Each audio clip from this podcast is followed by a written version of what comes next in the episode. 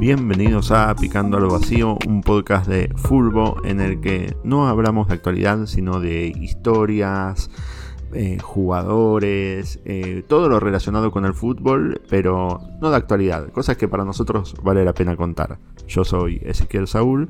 Sherman de este lado. Y esta semana, en este episodio, tenemos un programa especial porque llegamos a los 50 programas de Picando al Vacío y va a ser un formato distinto al de todas las semanas. ¿Cómo va a ser, Sherman? Bueno, hoy eh, con respecto a nuestra consigna, que como lo habrán visto en el título del, episodio, es qué jugador de tu clásico rival te hubiese gustado tener en tu equipo, consultamos a algunos de nuestros oyentes que nos dejaron sus testimonios.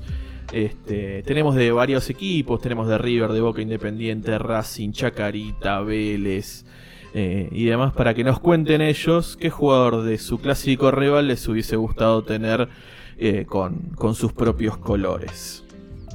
Así es. Eh, nos parecía esto también el hecho de que a lo mejor terminar un poco con esta rivalidad, ¿viste? Este odio visceral que hay entre clásicos. Y que está bueno reconocer, tipo, che, la verdad que yo les envidiaba a este jugador a ellos y, y que ellos digan, yo les envidiaba a este jugador al otro. ¿no?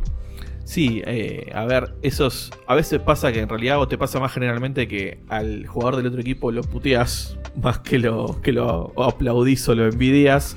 Pero hay ciertos jugadores que pasan esa barrera. Y no te digo que se ganen el aplauso, pero decís, che, qué gana de haberte tenido de mi lado este, para que hicieras eso que, que, hiciste en la cancha contra mí a mi favor. Totalmente.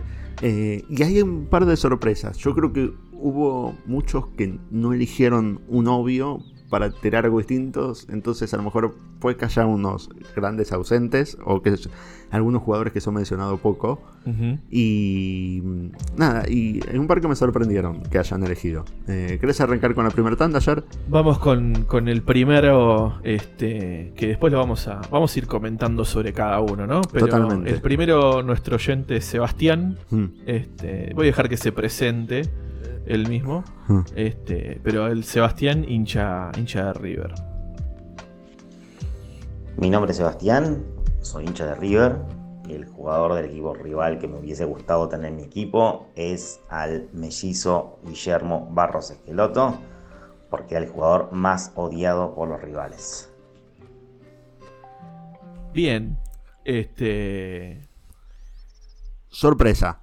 Sí. Yo, yo, no pensé que iban a elegir Guillermo, pero no es el único que elige Guillermo. Hay otro más. Ah, mira, ahí vamos a ver. Este, ¿qué nos dice Javier, también hincha de River? Hola, mi nombre es Javier, soy hincha de River y el jugador de Boca que más me hubiera gustado tener en mi equipo es, aunque me cueste decirlo, Guillermo Barros Esqueloto. Eh, como buen hincha de River tengo que odiarlo, pero creo que si hubiera jugado en mi equipo lo querría mucho no se puede negar que jugaba muy bien al fútbol y bueno, también hacía muy bien su tarea de sacar de quicio a los rivales. Yo creo que está ahí, ¿no? La, el mellizo creo que es, si bien es un, fue un gran delantero y formó una gran dupla de, de atacantes con, con, Martín Palermo, mm. la principal característica que tenía este Guillermo era justamente sacar de quicio a los rivales. Sí, totalmente. Bueno, esta para mí es la gran sorpresa de, de este programa, que, que okay. los de River hayan elegido a Guillermo. Sí por el hecho de eso de que yo pensé que era un jugador tan odiado que nunca lo hubiesen querido, incluso en su equipo. Pero eso me sorprendió. Pero es verdad que era útil su odio. Pero olvídate, en esa serie semifinal de Copa Libertadores eh, sin visitantes, en mm. el que Tevez hace la gallinita, la gallinita de y, Tevez, sí. y, lo echan por, por eso, Guillermo sacando no solamente a los jugadores que estaban en cancha, sino al cuerpo técnico. Sí, no, Guillermo logró emparejar el partido porque hizo expulsar a, a Zambuesa, ¿era? Eh, creo que a Zambuesa sí. y, y, bueno, a la Hormiga Díaz. Eh, sí, que era técnico ya. Sí, sí, pero ese clásico, eh, Boca termina el primer tiempo con uno menos. Sí. Y perdiendo 1 a 0. El River se venía con todo. Lo estaba aguantando, aguantando, aguantando. Y en, un, en esta jugada con Zambuesa, que le hace un far a Guillermo, y River ya había agotado todos los cambios encima. A los 30 del segundo tiempo, lo cual para mí fue un gran error del técnico. Eh, y Zambuesa le hace falta a Guillermo y le dice: Boludo, te expulsaron. Y Le no hace, le creer que le lo habían expulsado. Y Zambuesa va a protestar al referee y por esa protesta lo expulsan. Sí. Y, y, en esa jugada encima eh, está un jugador de River que sale lesionado. O sea, River le pasó de tener uno más a estar con uno menos, creo. O Sí. no me acuerdo si igual el jugador volvió a entrar. Eh, pero, digamos, es lo que tenía Guillermo era esa. Era muy pillo. Era Sí, muy sí, pillo. totalmente. Eh, y sí, bueno, yo creo que lo, lo que dice Javier en su, en su audio es eso de. Como rival lo odié muchísimo, pero si lo hubiese tenido de mi lado lo Lo hubiese amaba, querido un monumento. O sea, también hay otro clásico. Además, eso, era un jugador de clásicos, eh, Guillermo. Sí, El clásico de la apartada del Grupo Viesa. sí. También, otro. Ese clásico, Boca tenía dos jugadores menos. Y dos o uno, no me acuerdo. River también iba ganando 1 a 0. Ujú. Que incluso la patada del culpo es para evitar que hagan El- otro más. Sí, Y a los 40. Eh, Basile era el técnico, pone a Guillermo. Y a los 45 le hacen un penal. Guillermo se mete al área haciendo las de Guillermo, dice esas gambetas cortas y eso. Y le hacen Sí. un penal que creo que Palermo convierte en gol. Y Boca termina empatando un partido que era totalmente perdible. Sí, o sea, era, era un jugador clave eh, por los dos aspectos. O sea, en su aspecto futbolístico eh, de, de jugador y en el aspecto e- extra futbolístico. Que te sacaba de- del partido a, a los jugadores, te los sacaba de quicio, los desconcentraba, armaba otro clima eh, con, con los jugadores. Hasta con, eh, no bueno, lo que te decía antes, los técnicos, como pasó con la hormiga Díaz en, en ese clásico, o con hasta con los fotógrafos en los, en los corners. Hay un video muy bueno cuando está en, gimnasia, Guillermo puteándose con un camarógrafo que lo va a filmar y no lo deja hacer. el- Y le dice, "Eh, pero me está puteando, le dice al árbitro. Y, eh, no, la verdad que un personaje increíble. Totalmente. Bueno, sigamos. Tenemos, ahora viene la tanda de Independiente. En Dos también que eligen El mismo jugador. Mm. Sí, sí. En primero la, la tenemos a una conocida del podcast que la tuvimos en el episodio de eh, carreras este, terminadas prontamente por lesión. eh, a Enya, ¿sí? Así Este, Hincha independiente. Y eh, luego lo escucharemos a, a Manu, también hincha del rojo. Bueno, por acá Eña, soy hincha del rojo y el jugador del equipo rival que me hubiera gustado ver en mi equipo es Diego Milito. Primero porque me hubiera gustado ver qué pasaba ahí, cuando se hubiera coincidido con Gaby, tenerlos en el mismo equipo, tener dos hermanos en el mismo equipo, podría haber sido bueno, eh, aunque tuvo su cosa linda verlos enfrentados. Ya hicieron ustedes un capítulo sobre esto. Eh, pero bueno, más allá de eso y de, de ese defecto que tiene, eh, me parece un buen tipo y me parece un buen jugador que además tiene, es un jugador de goles importantes, en momentos importantes. Y eso uno siempre quiere tenerlo en su equipo. Bien, un saludo. Hola, soy Manu y soy hincha independiente. Y un jugador del equipo rival que me, guste, que me gustaría que juegue en mi equipo es Lautaro Martínez o Acuña. Lautaro porque es un buen goleador y Acuña porque le deja todo. Hola, mi nombre es Juanjo. Bueno, se los metía Juanjo también. Eh, ese es a futuro. Perdón, me futuro, confundí. sí. Pensé que Manu había elegido a, a, a Milito. Pero claro, Manu es chiquito, no lo vio a Milito. Pero muy loco. Está bueno esto de escuchar a las nuevas generaciones, ¿no? Sí, totalmente. Eh, bueno, en primer lugar, la Enya que lo elige a, a Diego, este, a Diego Milito como, como jugador de, de Racing que hubiese querido tener independiente, comentando eso de que, que hubiese sido bueno que los hermanos jugaran juntos. A ver, por cómo se llevaban los hermanos, difícil. Dif- Vestuario complicado para manejar. Sí, ya los veo Eh. puteándose en la cancha, viste, como casi boludo. Olvídate. Reclamándose o los goles cerrados de uno o los goles permitidos del otro. Sí, sí. Este, bueno, ellos han compartido plantel en el Zaragoza español, Mm. eh, junto a, a Pablo Aymar y a Andrés de Alessandro. Mm. Eh, pero yo creo que se hubiesen llegado muy a las patadas compartiendo plantel en el mismo equipo. Puede, puede ser. Eh, y más, más en, en- en Independiente, como le hubiese gustado a Enya, eh, donde tipo se terminaban de jugar, por ahí terminaban y se tenían que ir a la casa del- a dormir a la misma casa. Totalmente. este, se llevado las patadas. Y yendo a lo de Manu, eh, es interesante esto de, de las nuevas generaciones, de, de ver a quién eligen. Sí. Eh, bueno, Lautaro es un delanterazo, digo, no hay Tremendo. mucho más para agregar. No. ¿no? Eh, yo creo que muchos de nuestra edad no eligieron a Lautaro porque es un, un jugador que todavía está vigente y, Sí. y todavía no es tan ídolo.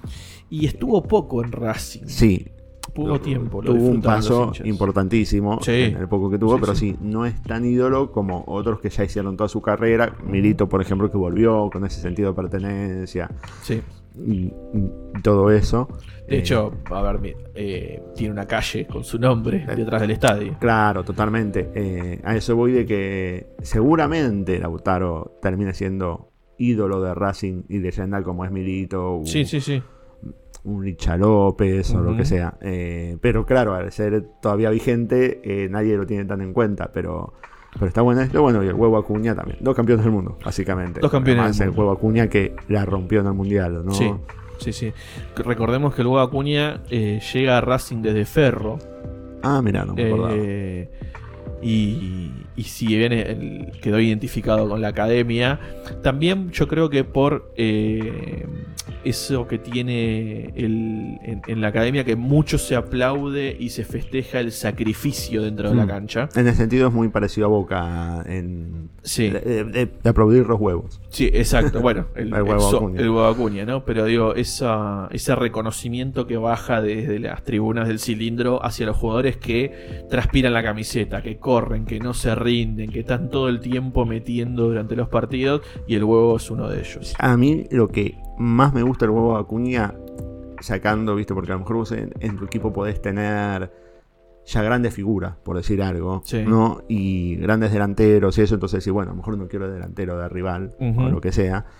Y el huevo Acuña para mí es uno de los mejores tiradores de centro del eh, argentinos, de futbolistas argentinos. Entonces, Sí. si vos tenés un buen 9, está muy bueno tenerlo. Sí. Es como un. Lo elegiría por útil, por un puesto a lo mejor que no hay tantas opciones. Totalmente. Bueno, y fíjate que eh, yendo a esa característica que vos decís, en la selección argentina, del otro lado también tenemos un excelente tirador de centro que es eh, Molina. Sí, sí, sí, totalmente. Siempre Yo- le da un compañero. Sí, yo creo que igual el Guacuña en cuanto a centros, para mí es mejor. Pero ponele, lo que yo digo, yo Boca ahora, eh, tengo a Cavani. Y me encantaría, sí, ponerme, te elijo el huevo, digo, no te voy a dejar a Lautaro porque tengo a Cavani. Claro. Ponerme a huevo Acuña que, Que le- se la pena en la cabeza. centro. Claro. ¿Entendés? Totalmente. Bueno, viene Juanjo, que se nos había escapado un Claro, poquito. que había empezado ahí. este, a- al final del testimonio de, que Manu nos dejó como hincha independiente, Juanjo nos va a, a decir que desde teniendo la camiseta del funebrero, ¿no? De hincha de Chacarita. ¿Qué, jugador hubiese gustado tener eh, de su lado? Hola, mi nombre es Juanjo, soy hincha de Chaca. Eh, la verdad que estuve pensando en algún jugador de, Atlanta que me hubiera gustado tener en Chaca. La verdad que no hay tantos. Eh, pero uno que me acordé es Rago, eh, que está ahora en agropecuario, muy buen arquero. Quizás el motivo eh, pasa más por, la fidelidad al equipo, eh, que eso siempre, siempre está bancado. Lo llamó el Diego cuando estaba en gimnasia para que eh, fuera y dicen que él, no fue porque quería sentar con Atlanta. Está bien, después no le salió. Pero banco esa fidelidad. Me gustan, como los jugadores de Chaca son así, los banco mucho. Me acordé de este y me parece que podía, podía ser un buen nombre para proponer. Les mando un abrazo grande. Bueno, eh, creo que esa es otra característica, ¿no? Que se valora desde las tribunas, Mm. la, la lealtad hacia Sí, la camiseta. eh, la- el amor por la camiseta. Un, Sí. un jugador que se nota que quiera su club, lo querés en tu equipo, no hay ninguna duda. Sí. Yo también cuando me dije de Chacarita dije, uy, qué jodida tiene. me acordé de un jugador que me encantaba, que encima después fue a River, que no rindió tanto a River, que jugó en Chacarita, es Cristian Castillo. Eh, que de los pocos jugadores creo que jugó en casi todas las categorías del ascenso. Bueno, creo que otro que me acuerdo que jugó en River y en Chacarita, que es Leo Ramos, mm, el central. No, eh, digo, Castillo jugó en Atlanta. Sí. Eh, digo, y era un jugador que me encantaba su forma de jugar, muy mucha gambeta, mucho lujo, goles lindos. Bueno, yo eh, hemos mencionado en este podcast un jugador que tuvo un paso no muy bueno por Atlanta, que fue el, Indio Bazambera. Totalmente, sí, es este, verdad. Que yo creo que cualquier equipo le hubiese gustado tener al Indio Bazambera sí, totalmente. bueno, en sus filas. Y pero claro, yo creo que no era tan identificado con Atlanta, porque vos decís. Entonces, me parece que Basamber está identificado con otro equipo. Sí. Eh, pero, y muy loco esta historia que yo no la sabía, de que le dijo que no a Maradona y, a, primera, a primera división encima. Eh, sí. Digo, quedarse en el ascenso a pelear es. Sí, vos sabés que cuando dijo eh, que era arquero, ¿no? yo también ahí me, puse a pensar que por ahí, quizás por, por épocas, eh, uno le hubiese gustado contar con algún otro jugador del equipo rival porque ese puesto en tu equipo estaba, no estaba bien cubierto. También. Eh, y decís, che, por, qué mi, clásico rival tiene un excelente arquero, por decirlo de alguna forma? Claro. Eh, o, dar un ejemplo. Y, y, mi arquero malísimo. O, o, o, es correcto, pero. O es correcto. Eh, qué sé yo, a mí como hincha independiente, a ver, yo al ruso Rodríguez eh, hay cosas que le banco un montón, hay cosas que le banco un montón, pero tuvo épocas en las cuales eh, metía las que iban afuera. Sí, sí, sí. o sea, viste cuando dice, no te pido que saques toda, ah, pero por lo menos no metas las que van afuera. Sí, sí, sí, tuvo una etapa muy mala el rusito. Eh, entonces, el ruso, si bien está muy identificado con Independiente y hay cosas que yo le banco, hay una época de él que mm. en ese momento por ahí yo miraba para afuera y digo, eh, ¿por qué no tenemos un arquero así? Eh, totalmente, pasa, pasa, pasa mucho. Sí. Bueno, eh, se viene ahora un representante de Boca, mm. este Pepo, nos va a dar su, testimonio como hincha de Boca, a ver qué jugador de River le hubiese gustado tener con azul y oro. Hola, mi nombre es Pepo, soy hincha de Boca y el jugador de River que me hubiese gustado que jugase en Boca fue Fernando el Torito Cabenagui. Me parece que fue un 9 que, entendía todo dentro del área. Pasa que, bueno, no sé si le gustaba mucho la noche o algo así. Un saludo y felicitaciones por el programa. Mirá la que tiró Pepo. Sí, eh, me sorprendió Cabenagui de sí. eh, River con una grandes 9 elegir a Cabenagui, digo. Sí. No se discute su calidad. Igual no, no, no, en absoluto. Eh, si bien, como, vos decís, River ha tenido grandes nueves entre sus filas. Eh, uno de ellos. Sí. Y. Pero al, haber sido contemporáneo de Palermo. Claro. En Boca. Eh, que un hincha de Boca media me hubiese gustado tener a. Eh, me, me, resulta raro. Pero sí es cierto que en las épocas de River de Cabenagui era un delantero casi infalible. Sí, sí, sí, totalmente. Y yo creo que no lo pensó por el hecho de saco a Palermo y prefiero a. Y creo que también hay algo que Cabenagui es muy hincha del club. Y creo que eso también se valora. y, y, haber valorado Pepo para tenerlo en, en su equipo, digamos. Un jugador que tenga ese sentido de permanencia, que volvió en las difíciles, eh, dejó todo para volver. Eh, eh, esto también, viste, de, lo que dijiste, el amor por la camiseta y la fidelidad al club, se valora mucho. Que va, a ser, parece una constante hoy. Sí, es que es, muy del hincha argentino eso, ¿no? Mm. Valorar esa, esa lealtad o ese amor por la camiseta. Mm. Em, y yo creo que también tiene que ver con que Cabinagui, a mí entender por lo menos, era un delantero más completo que Palermo o por lo menos tenía más herramientas. Sí, te salía eh, del área, te... A ver, adentro del área, mejor que Palermo, muy pocos. Y en el fútbol argentino te diría casi ninguno. Ninguno. Eh, pero Cabenagui tenía un poco más de, de herramientas a la hora de juego asociado, de tirarse un poco más para Sí, atrás. Te podía generar una jugada Cabenagui, Palermo no, aunque Palermo a veces necesitaba también porque te hacía un gol de mitad de cancha, ¿no? Pero bueno, Sí, el otro día estaba viendo un video eh, en el cual un- había un gol de Palermo que es un- con un centro de Ledesma. Mm. En el, en el momento que sale el centro, Palermo está de espaldas a Ledesma. O Claro. sea, Palermo no ve que están tirando un centro. Palermo se está ubicando en el área. Y en el momento que el tipo se da vuelta, tenía la pelota casi encima. Mm. Y en un segundo acomoda el cuerpo, lo cuerpea al defensor, cabecea y hace el gol. Sí, a ver, yo me acuerdo Eh. de un centro que le tiran una vez que va al punto del penal. O sea, y él cabecea y es un golazo. de- y sale con potencia la pelota. Vos decís, desde el punto del penal es una distancia muy larga para hacer un gol de cabeza. Bueno, Y- ni hablar del gol a Vélez de mitad de cancha. Sí, no, pero ponele. Y una historia que contaban, que yo escuché que contaban, era. eh, Vos te vas a acordar seguro, no sé, entre los oyentes, era un pibe de boca, Adrián, Guillermo, Sí.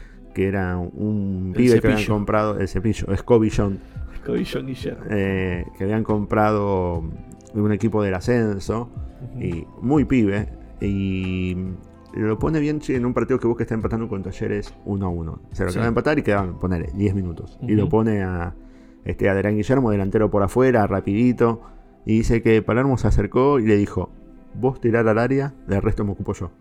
Vos solo preocuparte de tirar al área. Crack. Y al minuto 40-42, Sí. este eh, Adrián Guillermo logra desbordar y tira un centro al área. Sí. Un centro con buen efecto y todo eso. Y Palermo va, anticipa al defensor, mete la pierna y gol de boca.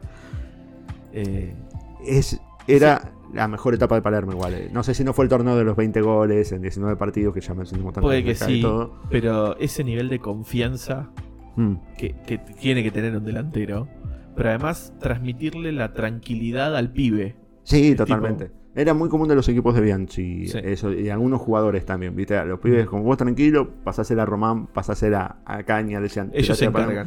Que ellos se encargan, vos jugás tranquilo.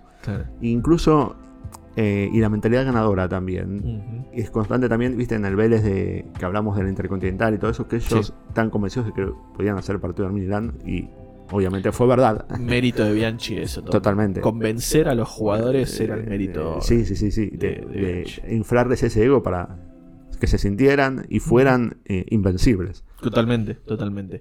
Bueno, venimos con, con una tanda de hinchas de River. Hmm. Lo tenemos a, a Nicolás en primera instancia, después vendrá Alejandro y por último lo tenemos a Leo. Hmm. Eh, tres hinchas de River que nos van a comentar eh, qué jugadores de, de, la Ribera les hubiese gustado que, que vivieran en el barrio Núñez.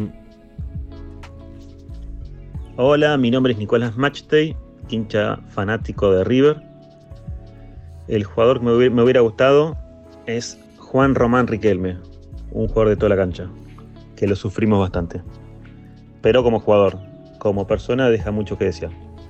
Abrazo para todos.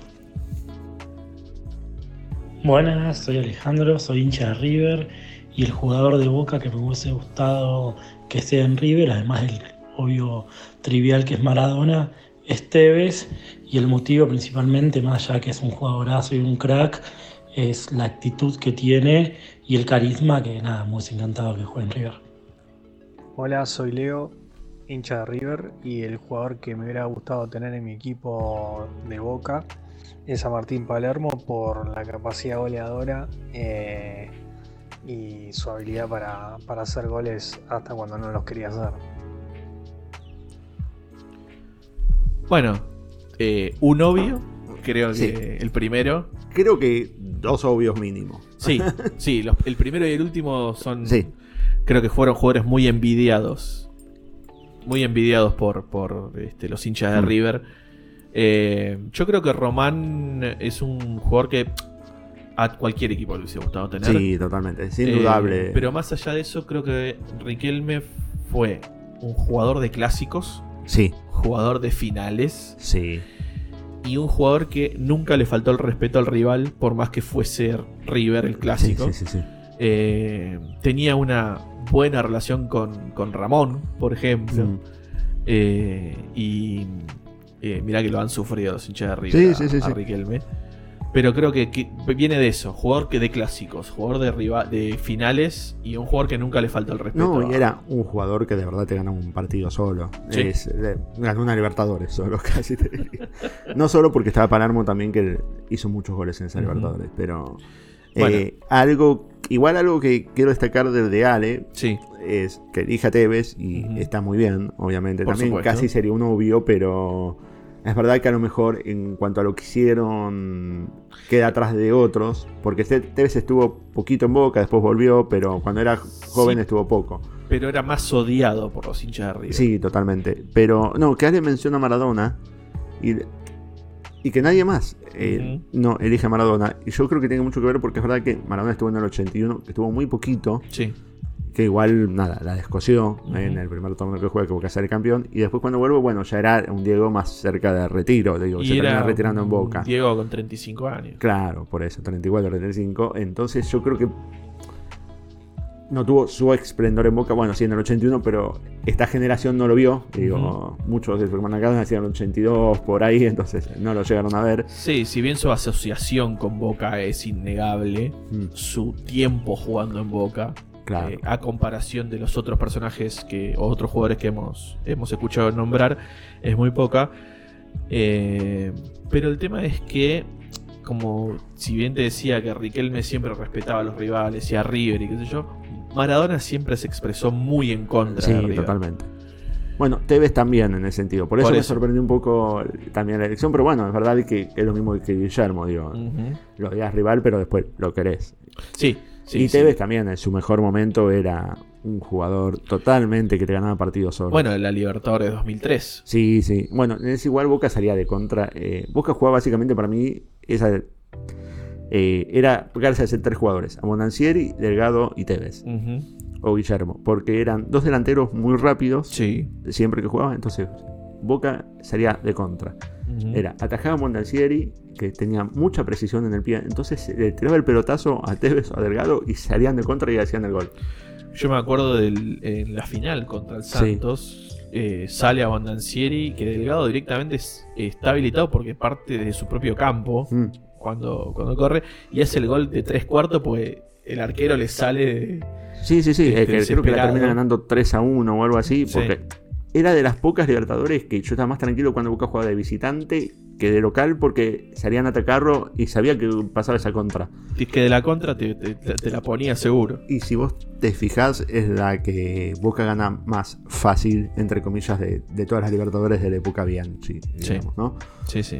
Sí, la final es un paseo. Sí, sí, sí, la final fue, ganó en la Boca y ganó en Brasil, o sea, fue... Sí, sí. Y Palermo, bueno, obviamente lo que decíamos antes, ¿no? Y creo que es buena la definición de Leo de hacía goles aunque cuando no quería. Exacto. Que le rebotaba, eh, la pelota iba a él, él no iba a la pelota, la pelota iba Tenía a él. un imán, Tenía un imán, y creo que quedó demostrado incluso, eh, bueno, en el ciclo Maradona cuando era técnico, eh, el gol a Perú, que él estaba ahí para empujarla y... Tiran un buscapié, Sí, se rebota, sí. hace uno o dos rebotes y Pasa le cae entre la pelota a él. 80 piernas y, y le llega a él. Eh. Eh, y es Bueno, un gol eh, Palermo. Y el gol a Grecia también. El gol, eh, el gol ese que Messi estaba buscando hacer gol Sí, por sí, todos sí. los fo- de todas las formas y en ese tiro de Messi que da rebote el arquero, que le cae a Palermo Mm. Y lo hace de derecha. Sí, encima. es que le va directo al pie la pelota. Vos ves Sí. ese rebote y es la definición de que a Palermo la pelota iba a él y no era donde estaba la pelota. Le va directo al pie de Palermo. Totalmente. Totalmente. Pero sí, yo creo que entre Riquelme y Palermo iban a. Este, son, fueron dos jugadores. Quizás lo, lo- lo odiaban, entre comillas, un poco más a Martín. Pero son jugadores que les hubiese gustado tener. Yo Eh, creo que en esa cuestión de odios debería ser el que menos odiaban, porque era el menos provocador, el menos. O sea, les hacía goles, pero Guillermo, bueno, Tevez con la gallinita. Guillermo y incluso- Tevez eran odiados. No, pero incluso Román, porque Román te manejaba el partido también Sí. con los referees, viste, lo hablaba en la cancha, digamos, Román. En ese sentido, esos tres yo creo que eran más odiados por los de River que Palermo, que solo hacía goles. Ponele. Sí, sí, sí. Bueno, pero como te decía, eh, Riquelme, más que Palermo aún, era un jugador de clásicos y, y Sí, finales. Era- es tremendo. No, Palermo también, del clásico, sí. Bueno, eh, nos quedan algunos por repasar, nos quedan hinchas, eh, un- tenemos uno más de River, uno más de Boca, uno más de Independiente, tenemos un hincha de Racing, Mm. eh, que es un viejo conocido de este Totalmente. podcast. Este, si escuchan cualquiera de nuestros primeros episodios, Mm. Eh, lo van a ver al ruso sentado en esta mesa, va, lo van a escuchar al ruso sentado en esta mesa como miembro cofundador de este podcast. Totalmente. Eh, y, pero antes tenemos un hincha de Vélez para escuchar.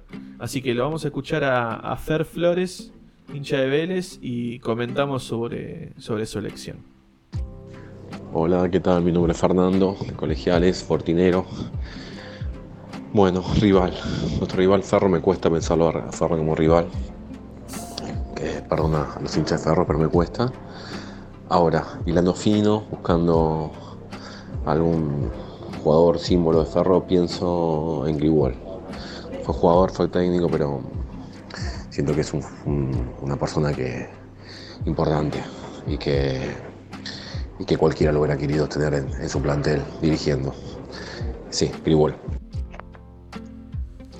Bueno, Sí. eh, Grigol, eh, gran formador de planteles y de jugadores. Eso iba a decir. Eso- Eso iba- eso por eso está bueno tenerlo. Y más, yo me imagino para un equipo como Vélez, que saca mucho pibe de las inferiores, sí. hubiese hecho una gran, gran campaña. Sí, eh, eso es exactamente lo mismo iba a decir. Yo a Grigol, eh, por mi edad, lo tengo más relacionado con gimnasia, quizás. Claro. Eh, pero eh, siempre llevó su impronta de formador de jugadores y formador de personas. Sí, sí, sí, totalmente. Eh, que creo que es una persona que a cualquier club no solamente le gustaría, sino que le hubiese sido muy beneficioso Sí. a nivel club tenerlo en sus filas. Sí, incluso porque se decía la política de, de Vélez de la época de Grigol, de, de- de apostar a los juveniles, y era un match ideal.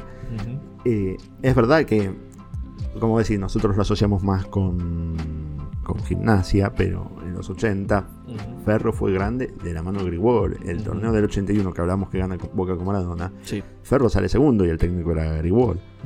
Eh, así que eh, es entendible esa elección. No, por supuesto, por supuesto. Eh, yo, por ejemplo, eh, me acuerdo que en esa época, para mí más los 90, ¿no? Eh, con Ferro lo tengo mucho a Chaparro, Mm. al 10 de Ferro. Bueno, el Beto Márcico, otro jugador que salió de ahí. Eh, bueno, lo que mencionaba antes, el Huevo El Huevo Acuña, Acuña. que había salido de Ferro, Claro. eh, también. Eh, pero creo que Grigol es una excelente eh, Elección. elección, Sí, de, sí, sí. de parte de la hincha de Vélez. Bueno, se nos viene nuestro querido ruso. A, a Rusito. Este, vuelve la voz del ruso a picando al vacío. Mm. A ver qué, qué tiene el ruso para contarnos. Hola, mi nombre es el ruso, soy hincha de Racing y el jugador de Independiente que me hubiese gustado que juegue en Racing es Motoneta Penco, porque muy buen apodo. Bueno, a ver, hizo. Esquivó el bulto. vamos Sí, totalmente, totalmente. Igual, gran apodo. Excelente. Sí, sí, sí. Hay que, hay que recordar que el ruso estuvo en el programa de grandes apodos. Sí, señor. Eh, pero, a ver, esquivó el bulto. Sí, sí, sí, sí, sí. Eh, Se podría, las manos. podría haber dicho Bocini Sí, y, sí. quedar bien con todos. Igual para mí también era lavarse las manos, Bochini. Tan, bueno, ponele, pero Mm. Motoneta Penco por el apodo. Todo bien con Motoneta Penco, fue uno de los jugadores que trajo de vuelta a Independiente desde la B. Eh, y, pero por el apodo, Russo, te lavaste las manos. Yo ni lo recordaba, Montoneta Penco. Así fue como dije, Montoneta Penco. ¿Quién era? Tipo, perdón, Montoneta Penco, no. Eh, pero en esa época no le seguía tanto la, el equipo Entiendo. independiente y no lo tenía tan presente. No, no, está bien, es lógico. Pero creo que acordás conmigo de que Sí, se, sí, se lavó sí, las sí. manos. Eh, sin dudarlo. Ok, bien. Bueno, y ahora eh, en contrapartida lo tenemos a Toby, hincha independiente. A ver qué, qué nos ¿Qué dice de, de nuestros vecinos. Hola, mi nombre es Toby, soy hincha de Independiente y el jugador del equipo rival que me hubiera gustado es Milito, jugador histórico de Racing. Hubiera, sido un gran jugador, el cual nos causó varios problemas en el- a nosotros. y hubiera sido lindo tenerlo en, el- en nuestro equipo para causarle los problemas a Racing, ¿no? Besos, chau chau. Acá estaba el otro Milito. Ahí está, este- el otro que había elegido a, a Diego. Me acuerdo que era uno de los jóvenes, no me acordaba cuál de los dos era. Bien, bueno, Toby vuelve a mencionar este el, Mm. el mencionado por Enya. Sí. Eh, Diego, Diego Alberto Milito. Me gusta esta forma de elegir de anularte los problemas a vos. Sí. Viste, como, bueno, este nos hizo sufrir y listo. Eh, lo sacamos de la ecuación. Lo sacamos y chao. Sí, eh, a ver, Racing ha tenido eh, excelentes jugadores a lo largo de sus largos años de historia. Milito claramente es uno de ellos, porque además es un jugador que ha salido dos veces campeón con Racing. Mm. Entonces se ha convertido en un- uno de sus ídolos históricos. Es que, bueno, no de las últimas dos veces, pero con Milito salen campeón después de 30 años. Claro, ese era el, el 9 del, del Claro. Racing de Merlo. Y, y después Racing recién vuelve a salir campeón cuando él vuelve. Con ¿no? Diego Coca sentado Claro, en el banco. en 13 años 2014. después también, ¿no? Creo que es. Sí, 2001 y 2014, Claro, sí. eh, por eso digo, los dos, de los tres últimos campeonatos, todos fue muy partícipe Milito. Sí. No, digo, si bien el goleador fue Bow en, en el de Coca, eh, Milito hacía el, el laburo sucio. Yo siempre decía eso. Milito manejaba la pelota. en ese- Sí, que Bow se toca en ese torneo porque más o menos lo que hacía era Milito aguantarla con los centrales y le dejaba el espacio libre para que entrara Bow, la pantera, entraba a los pedos llevándose la pelota y, y era gol. Sí, señor. Eh, la clave de tener eh, un socio así que el trabajo sucio. Exacto. Sí, a ver, eh, como te decía, un, un jugador que ha marcado eh, el término de, de la racha negativa de Racing Mm. con el Racing de Merlo, cuando vuelve eh, y después, bueno, ha tomado trabajo como manager de fútbol dentro de Racing, entonces eh, más que un ídolo y, eso que decías vos al principio, ¿no? ¿Cuál es el jugador que me trajo más problemas o problemas? Lo saco y me ahorro los problemas. Totalmente. Bien, bueno, nos quedan dos testimonios, uno para el lado de River y uno para el lado de Boca. Eh, en el caso de, de River lo tenemos a, a Guillermo, que nos va a contar este, qué jugador de Boca le hubiese gustado tener en Núñez. Hola, Picando al Vacío, mi nombre es Wilito, soy hincha de River y el jugador de los innombrables que me hubiera gustado que jugara en River es Román, porque después de los dioses y semidioses es el mejor de la historia. Muy bueno el programa, ¿eh? un abrazo. Bueno, conociéndolo a Wilito, eh, Sí. el dioses y semidioses se refiere a Diego Armando Maradona Ah, y Lionel Messi. Messi. Eh, eh, y en su escala de valores de, o valorizaciones de jugadores argentinos, Román viene tercero eh, y con toda justificación. Sí, sí, es como lo que decíamos. eh, eh, tiene algo que ver también con lo que había dicho Nico, que decía como persona, ¿viste? Riquelme siempre fue un jugador polémico, muy polémico, y que podría haber tenido una carrera distinta. Digo, Sí. Ya tuvo una flor de carrera. Tremenda. Eh, pero yo creo que incluso podría haber sido mejor. eh, es verdad, si hubiese tenido una personalidad más complaciente, por decirlo de alguna forma. Más flexible. Más si flexible. O a lo mejor no. Porque a lo mejor terminaban domándolo los técnicos, viste, como Bangal, que lo querían poner por izquierda. Y le Bueno, terminaban. Pero Bangal nunca entendió que tenía Sí. Riquelme. Le terminaban eh, cercenando la magia, ¿viste? Ajá. Y se convertían en, en un jugador medi- mediocre más de Europa, o un bueno más de Europa, pero no en el desequilibrante que, que era Román. Que supo tener eh, el Villarreal con Pellegrini técnico. Creo que ese es el mejor ejemplo, de que si vos lo dejabas jugar, era un eh, jugador que en un equipo como el Villarreal, que está bien, ojo, tenía grandes jugadores también porque estaba Forlán, Sorín. claro, pero bueno, la dupla de Ricardo Forlán lo llevaron a las semifinales de, La- es de una la pena. Champions League. Es una pena como termina esa semifinal. Claro. Pero eso te dice, digo, eh, el nivel que tenía. Digo, para competir, eh, de verdad, en el más alto nivel de Europa. Digo, llevar a un equipo como Villarreal Ujú.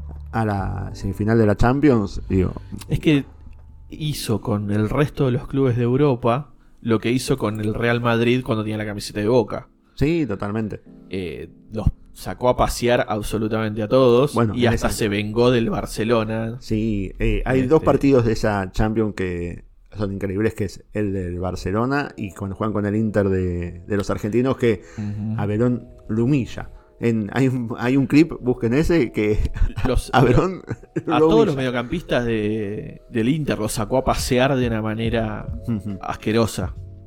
Eh, es, era hermoso verlo jugar. Sí, a- sí, a sí. Roman Y la clave de tener un, también un delantero como Forlán, digo, no fue Roman solo, ponele, pero eran una dupla que era para grandes cosas. Totalmente, totalmente.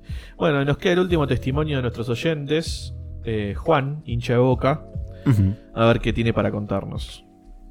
Hola, mi nombre es Juan José Bursi, soy hincha de Boca y el jugador del equipo rival que me hubiera gustado tener en mi equipo es el Pato Filiol porque era un muy buen arquero y porque fue campeón del mundo.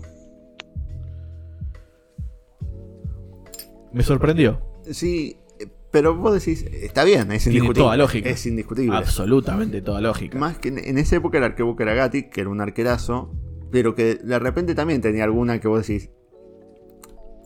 Te sacaba goles, eh, goles increíbles, Gatti. Pero de repente Se mandaba se alguna. mandaba alguna y te metía a las que iban afuera. Como Higuita, Te- te- más sí. o menos. ¿no? Sí, sí, sí, Esa onda. Filiol era un, arquero mucho más sobrio. Sí, es, lo que se dice un arquero del bajo los tres palos, como sería Armani, digamos ahora, que bajo los tres palos te saca jugadas increíbles, a lo mejor un centro te lo sufre, Ujú. pero si te cabecean, incluso te saca el cabezazo por más que parezca que fuera Un gol. atajador. Sí, un atajador de reflejos. Exacto. Eh, y me parece, como decís, es re sorpresiva, pero la entiendo. Claro, es, es, es, es, un- es inesperada, pero completamente lógica y, y justificada. Totalmente. Eh, River ha sabido tener grandísimos arqueros. Eh, el Pato, además, campeón del mundo, como decía, Claro. como decía Juanjo. Eh, y sí, creo que. Creo que, a, creo que a todos nos hubiese gustado tener al Pato. Sí, sí, sí, totalmente.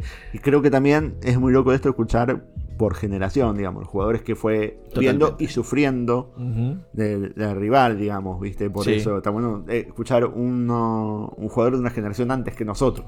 Totalmente. Que nuestra generación no lo vio tanto al pato. Digo, eh, jugó. Cuando, Sí, sí, cuando sí. nosotros éramos chicos todavía sigue jugando. Sí, pero... los, los agarramos sobre el final de sus carreras. Claro, era el final de sus carreras, exacto. Sí, sí, sí.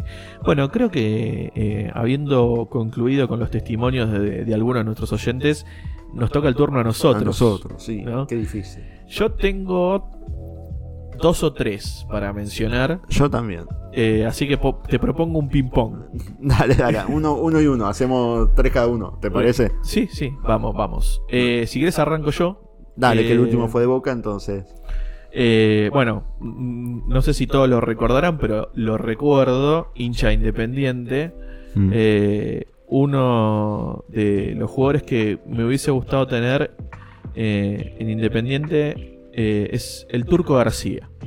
Totalmente. Fuiste Eh, por la de. Nos hizo sufrir. Sí, lo, lo hemos sufrido. un, un delantero muy efectivo que tenía un sentido de pertenencia muy grande por Racing. Llegó a jugar en la selección argentina. Totalmente. creo que con el Coco. Sí, sí, creo que sí. Eh, llevaba esa 7 celeste y blanca. Muy tanto- jugador de potrero, digamos. Sí, y equipo. jugador delantero de esos que se cagaba a palo con los, Sí, sí, sí, con los delanteros, intempestivo. eh, Pero, si bien era un jugador odiado por los independientes porque los provocaba, pero había algo como que también lo querían. Este es como pasa con los de Boca con Ramón Díaz, que les hacía chicana, pero viste que los de Boca incluso lo han aplaudido a Ramón en la porque bombonera. hay ciertas actitudes que tiraban ese respeto de che, Claro. mirá bien. No, y era como una chicana divertida y sin. O sea, sin provocar tanto, sin incitar tanto a la violencia como otras, digamos, ¿viste? Sí, sí, sí. Eh, nada, tiraba esas chicanas divertidas, creo. Una vez creo que le mostró la cola el hincha independiente. Sí. Eh, así que bueno, ese es mi primero, eh, el Turco García. Que, como decís, calidad y pertenencia. Sí, totalmente. Bueno, ya que vamos por los mismos motivos, voy a elegir, voy a nombrar al que elegí por esos motivos, y que en mi caso va a ser el Burrito Ortega. Bien. Era un, un delantero que me encantaba. Eh, yo lo hubiese puesto más delantero que de, viste, de enganche, como jugaba él. Sí, Y- media punta. Media punta, sí, sí, sí. Pienso que hubiese hecho poner, compararme una delantera increíble, tipo, más con la pegada que tenía Ortega, o para dejarlo solo, o lo que sea. Sí. Eh, nada, gambeteador, potrero en su máxima expresión. El mejor picador de pelotas Totalmente. que he visto. Sí, sí, sí, sí, sí. Eh, quebrador de cinturas también. Oh. Digo, el partido, vean eh, el resumen del partido de contra Inglaterra en el No. Mundial 98 que él dice, creo que fue mi mejor partido, dijo Sí. al Chortea en entrevistas. Eh, lo que hace, y todavía está jugando en el fútbol argentino, creo que hay en el 98. Eh, Así que, nada, vean. eh, Bueno, formó parte de los Cuatro Fantásticos. Sí, sí, sí, sí. Ahí era una, cuando su regreso. Sí, sí, sí, Uno sí. De su primer digo- regreso a River. Pero digo, estamos hablando de esa Sí. época en la que llegó a jugar con Saviola, Aymar y Juan Pablo Ángel. Sí, sí, sí. Eh, que nada, digo, ¿qué, qué decir que no sea lo obvio de Orteguita, ¿no? Eh, así que nada, eso, muy, muy potrero en su máxima expresión, viste, mucho ole para gritar en las tribunas. Sí, y señor. también un jugador que quería el club. Eh, incluso he escuchado en entrevistas que él dice que por él no se hubiese ido a Europa, que el club lo quería vender por la plata y todo eso, pero claro, él jugó en los 90 en, Sí. a River, y en los 90 era el 1 a 1, era un peso Ujú. un dólar. Sí. Entonces, él era el mejor pagos del plantel por ser la figura. Y ganaba bien. Entonces dice, yo por mí me hubiese quedado a vivir en River. Pero bueno, el club quería la plata, viste, venderlo y todo eso. Y todos le decían, sí, así hacer la diferencia, y etcétera. Sí. Bueno. Y, y lo terminaron vendiendo. Y se notó porque a él le costó mucho adaptarse Sí. a... De hecho, jugó en Italia y en España. Sí, sí, sí. Eh, Bueno, y en Turquía su última etapa. Que... Turquía es el último tema, sí, pero digo, en, en la época en la cual tuvo un buen presente en Mm. Europa, eh, fue en Sampdoria, Parma y Valencia, Sí. en España. Sí, encima pobre también tuvo mala suerte porque él se va al Valencia que lo compra, que estaba Valdano el técnico, que lo compra y, y va bien, se va- juega bien. Y después se va a Valdano, creo que ahí se va al, al Real Madrid y entra Ranieri. Eh, otro técnico que no le gustan los argentinos para nada, creo que el único argentino que quería era el Piojo López. Eh, y, pero sí, era un técnico que siempre tuvo problemas con, con los jugadores eh, sudamericanos y lo recolgó a Ortega eh, y de ahí lo transfieren, lo dejan transferible y lo venden a. Creo que a la Sampdoria es. Sí. Bueno, eh, voy con el segundo. Mm. Yo creo que por estilo de juego, por pegada, es un jugador que hubiese encuadrado más en el estilo histórico independiente, pero bueno, se puso la camiseta de Racing Mm. y, y su hermano también, eh, que es eh, el Mago Capria. Está muy bien. Eh, un excelente jugador con una gran pegada, Mm. a- excelente armador de juego, Mm. tenía mucha visión, muy buena estrategia de juego. También lo hemos sufrido eh, en esos clásicos. Los hincha de boca también. Sí. Eh, pero bueno, creo que ese es el segundo. Por yo creo que más por estilo de juego y. Sí. Es un juego que creo que hubiese cu- cuadrado más con, con Independiente de con Racing. Creo que el mejor partido de Capria, eh, también busquen en YouTube, el 6 a 4 que Racing le gana a Boca. Domingo a la Que le arruina mañana. un campeonato. Domingo a la mañana, ese fue, creo que el mejor partido de Capria. Hace tres goles de, de afuera del área. Era, estaba imparable. Si le pegaba donde le pegaba y le clavaba el ángulo. Eh, sí, como decís, cuando tenía un buen día era totalmente determinante. Campeón con Racing y con News. Sí. El mago Capria. Y mira, me estás leyendo la cabeza porque yo también, el siguiente que iba a elegir, lo iba a elegir por su estilo de juego. Sí. Que pienso que hubiese ido perfectamente con Boca. Y es eh, Javier Mascherano. Mirá. Eh, un 5 de huevo, huevo, huevo, ¿viste? Sí, señor. Yo me, me imagino a la tribuna de Boca cantando mache, mache, mache, huevo, huevo, huevo, ¿no? El- Sí. Como sucesor de Blas Armando. Eh, Sí, que es, es- era un jugador que ponía muchísimo huevo, que corría todas las pelotas, sí, sí, que no le tenía miedo a nada. Cero. De hecho, termina en un partido de Copa Libertadores, termina con una costilla fisurada. Sí, bueno, era que le saca a Robén en, el- en la semifinal del La Mundial pelota que le 2014, saca. que, él dice que se desgarra Sí, Erasmo por llegar a esa para taparle. Digo, te- que, que ahí surgen los matchfax también. Y digo, va, todos sabemos lo que hizo la selección, hizo el tiro de juego. La, la foto esa contra Bélgica, con Fellaini. contra y los otros dos, Además eran dos enormes y. Sí, sí, sí, sí. Digo, no digo que. Porque River también ha tenido cinco muy metedores, como digo, el Toro Gallego, eh, Astrada, esos que. Incluso Almeida, que te comían. Pero nada, Macherano me parece que en Boca se hubiese venido abajo, la bombonera Sí. con, con cada entrada de Macherano, ¿no? Ujú. Sí, sí. Esto último. Bueno, y último, estaba entre dos. Los voy a mencionar a los dos ya que estoy. Eh, y uno lo, lo hemos mencionado en la charla durante el episodio de hoy. Son dos delanteros. Eh, uno está completa y casi exclusivamente relacionado con Racing, que es eh, Claudio Javier López, Mm. el piojo. Eh, por pertenencia, por sentido de pertenencia al club, por eh, la carrera que hizo en Racing y después, y por también lo que le dio a la selección argentina en la época de, de Pasarela. Y el otro es que quizás la, en la modernidad o más para este lado está más identificado con Boca que con Racing, pero tuvo un paso por Racing envidiable, que es el que lo termina llevando a Boca, que es el Chelo Delgado. Sí, que lo lleva a la selección de pasarela, ese para los panamericanos, eh, que Argentina también arrasa en esos panamericanos. Eh, no, sí, dos delanterazos, dos rapiditos también, Sí. desequilibrantes. Sí, la pegada a tres dedos del Chelo, eh, completamente envidiable, Mm. que nos ha hecho un par de golazos a nosotros. Sí, sí. Eh, y lo que tiene, sí, eh, que no tenía el Piojo López. la pegada del Piojo López era justo lo que... Bueno, lo que se le criticaba siempre al Piojo era que tenía un balde en la cabeza. Sí, y su definición. Era Sí. lo que. Sí, el piojo. Lo que sí también generaba. Pero si el piojo López metía todas las que generaba, hablamos de un delantero.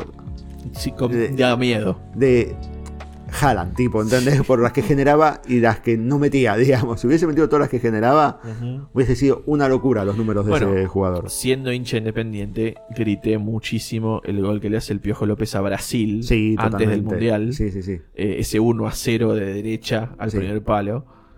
Eh, En un amistoso. en Pero, amistoso previo- pero con Brasil no hay amistosos. Sí, ganarle a Brasil igual. En Brasil, 1 a 0, eh, no es fácil. No. Eh, y, y esa selección de pasarela lo hizo con gol del Piojo. Y Mm. lo grité, obvio. No, obvio. Eh, esa es otra pregunta, ¿no? ¿Qué, qué, qué goles de tu, de tu rival. Bueno, yo creo que, ya que nos moramos a Palermo, yo creo que muchos gritaron igual el gol de Palermo, Contra no Perú. solo Perú. El de Grecia también, porque ya les caía simpático Palermo, ¿entendés? Como, y- digo, obvio que los de Boca lo gritamos.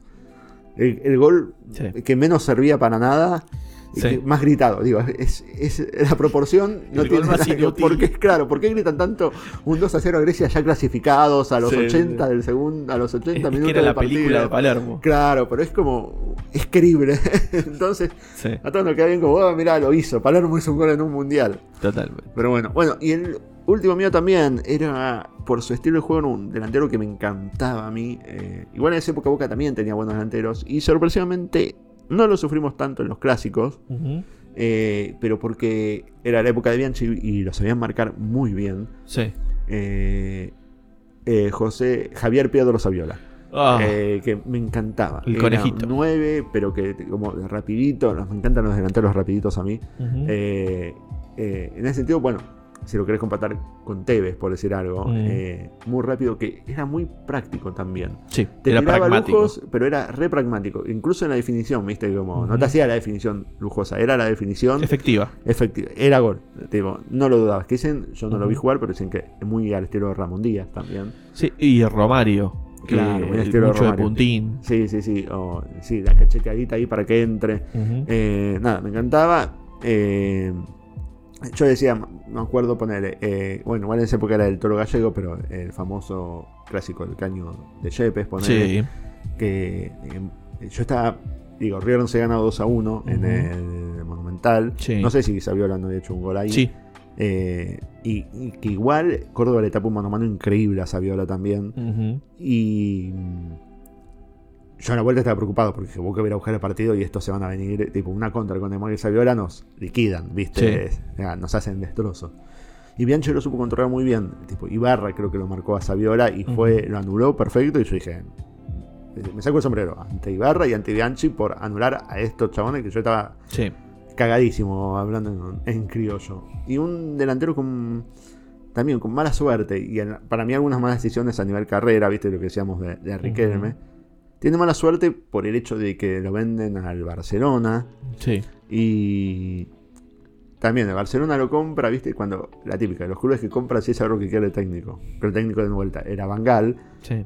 que otro que odia a los sudamericanos. Sí, y- pero en ese momento él pudo lograr hacer dupla con Kluivert. Sí, pero Bangal no jugaba tan así. Bangal jugaba más 4-3-3, ¿viste? Entonces, y él para, era 9 y él prefería un 9 más como Kluivert que cabecea más, digamos, Claro. que no como Saviolita que es por abajo, Ujú. eh, o que entra y sale, ¿viste? Él crea el 9. Un Palermo hubiese sido ideal para Bangal a lo mejor, ¿viste? En Sí. ese estilo. Y que no lo puso tanto. Y eso que las veces que lo ponía, Saviola rendía en ese Sí. Barcelona. Ujú. Y Rindió más en el Real Madrid. Sí, pero también cuando va al Real Madrid, el Real Madrid tenía como cuatro delanterazos antes que él, ¿viste? Pero lo supo encontrarse un, un lugar, Pero- aunque después termina en Mónaco. Claro, no juega tanto en el Real Madrid también. Por eso, para mí ese fue el error, tipo. Para mí era, tipo, el Mónaco era Antes. antes, ¿entendés? Sí. Eh, y, y mala suerte también porque en el Mundial 2006 se está haciendo un mundialazo. Tremendo. Pero los suplentes eran Tevez y, Y Messi. y Messi, y querían... Y había mucha presión de la gente para poner a Tevez y Messi, y de la prensa y todo eso. Sí, que de hecho, a Y- ver, la dupla delantera que usaba Peckerman era Saviola Crespo. Sí. Y tenía a Cruz como suplente de Crespo y a Tevez como suplente de Saviola y Messi estaba por ahí metido. Y de hecho, en el eh, 6 a 0 a Serbia, Sí. terminan jugando Tevez y Messi Sí, sí, porque los había sacado. Saca a los otros dos y entran los otros dos y hacen goles encima. Y en el partido contra Alemania, el hecho lo saca Saviola, juega Tevez. Ujú. Eh, que vos decís, no hizo nada para perder el, el No. puesto, pobre. Por eso te digo, pero era la presión de, de los otros. Sí, igual lo que tenía Saviola era que eh, cuando tenía un mal partido, tenía un muy mal partido. Sí, sí, también. Pero bueno, pero en ese mundial no tuvo malos No. partidos. Y yo igual sostengo hablando de otra cosa, que yo creo que Peckerman no quería llevar a Messi. a No, lo llevó por presión de Por presión y lo ponía así, y por eso no lo puso en el, en el partido chico que fue contra Alemania. O, presión en Grondona también, Sí, tipo, ¿viste? recuerdo que sí lo puso en el alargue contra México. Sí, que la descoció Eh, también. La rompió toda, que de hecho en el gol que termina siendo Maxi Rodríguez, es Messi el que abre la pelota a Sorín, que es el Mm. que después tira el, el cruzado Claro. a, a Maxi. Bien, bueno, creo que hemos repasado varios jugadores Sí, de, sí, sí. de con varios equipos. Tratamos de tener variedad, por eso preguntamos. Obviamente, los equipos grandes predominan. Eh, por razón en la que vivimos, tenemos muchos amigos de Boca, de River, por Sí. razón en la que vivimos. Sí, sí. Pero sí, tratamos de, de tener variedad de, de equipos, ¿viste? Buscamos gente de, de otros para que esté bueno esto. Y obviamente, esta semana no va a haber chat GPT, ¿no? ¿Cómo, No. ¿Cómo le preguntamos esto al chat GPT? No sabemos de qué equipo es el chat GPT. Exacto. No creo que nos lo diga tampoco. No. Eh, Se, inve- se inventa un club. Así que bueno, bueno, espero que les haya gustado este formato distinto por Los por 50 episodios. episodios. Iba a decir los 50 años, imagínate. Eh, por los 50 episodios. Y si nos quieren escribir, contar qué jugadores eh, nuestros oyentes hubiesen elegido, de qué equipos son y qué jugadores hubiesen elegido, pueden hacerlo y a lo mejor hacemos un especial con los que nos manden ustedes. Uno Así nuevo, que, sí. Claro, uno nuevo. Así que, bueno, eh, decinos, Sherman, ¿a dónde nos pueden escribir? Nos pueden encontrar en Instagram como Picando al Vacío. También nos pueden encontrar en X, anteriormente conocido como Twitter, como arroba palvacío. Y también nos pueden escribir a nuestra dirección de correo que es picandoalvacío arroba gmail.com. Bueno, eso fue todo. Los esperamos la semana que viene. Chao gente.